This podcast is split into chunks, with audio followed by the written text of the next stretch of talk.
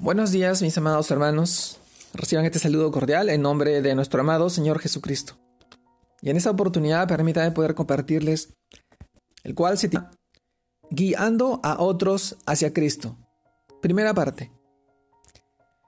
Y en el título de hoy día nosotros eh, vamos a ir al pasaje que encontramos en el libro de Hechos, capítulo 1, versículo 8, muy conocido para nosotros. Pero recibiréis poder cuando haya venido sobre vosotros el Espíritu Santo, y me seréis testigos en Jerusalén, en toda Judea, en Samaria y hasta lo último de la tierra. Hechos capítulo 1 versículo 8. También leemos del libro de Hechos el capítulo 8 versículos del 3 al 8, en el cual nos dice, y Saulo asolaba la iglesia, y entrando casa por casa, arrastraba a hombres y a mujeres, y los entregaba en la cárcel. Pero los que fueron esparcidos iban por todas partes anunciando el Evangelio. Entonces Felipe descendió a la ciudad de Samaria, les predicaba a Cristo y la gente unánime escuchaba atentamente las cosas que decía Felipe, oyendo y viendo las señales que hacía. Porque de muchos que tenían espíritus inmundos salían estos, dando grandes voces, y muchos paralíticos y cojos eran sanados. Así que había gran gozo en aquella ciudad. Hechos capítulo 8 versículos del 3 al 8. Amados hermanos, el título de hoy día, el cual reflexionamos, guiando a otros hacia Cristo. Primera parte.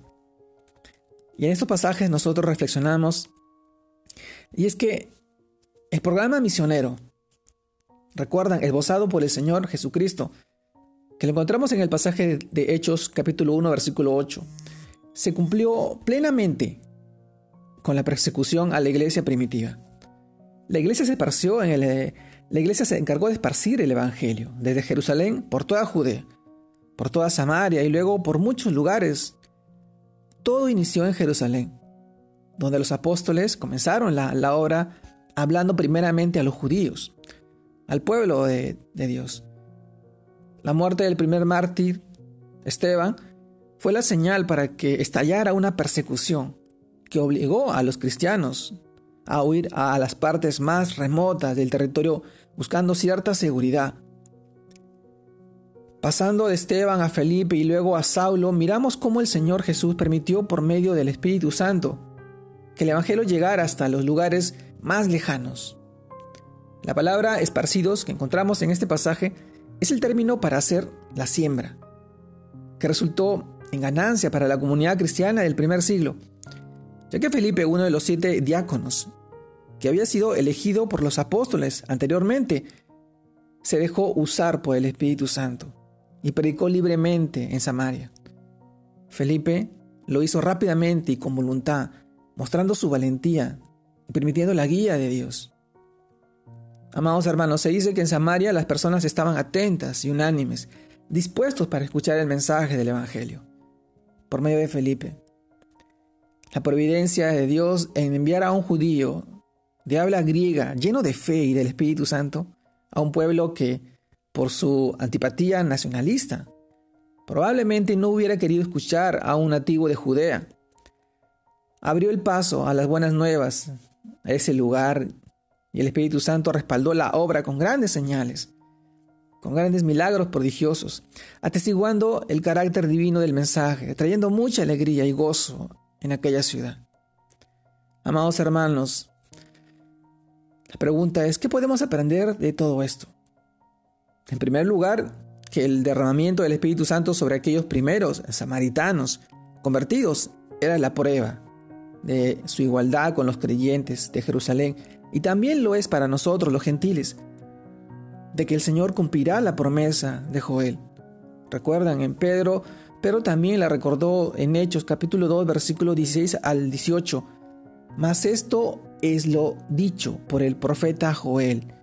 Y en los postreros días dice Dios, derramaré mi espíritu sobre toda carne, y vuestros hijos y vuestras hijas profetizarán, Vuestros jóvenes verán visiones y vuestros ancianos soñarán sueños.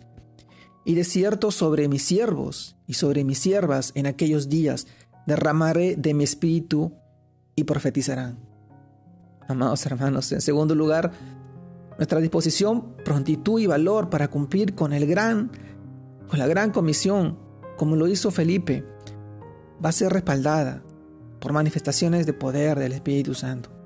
Por lo tanto, no debemos dudar cuando Dios nos dice a dónde debemos ir y a quién debemos compartir el, mensaje de salvación, el Evangelio, para poder guiar a otros hacia Cristo.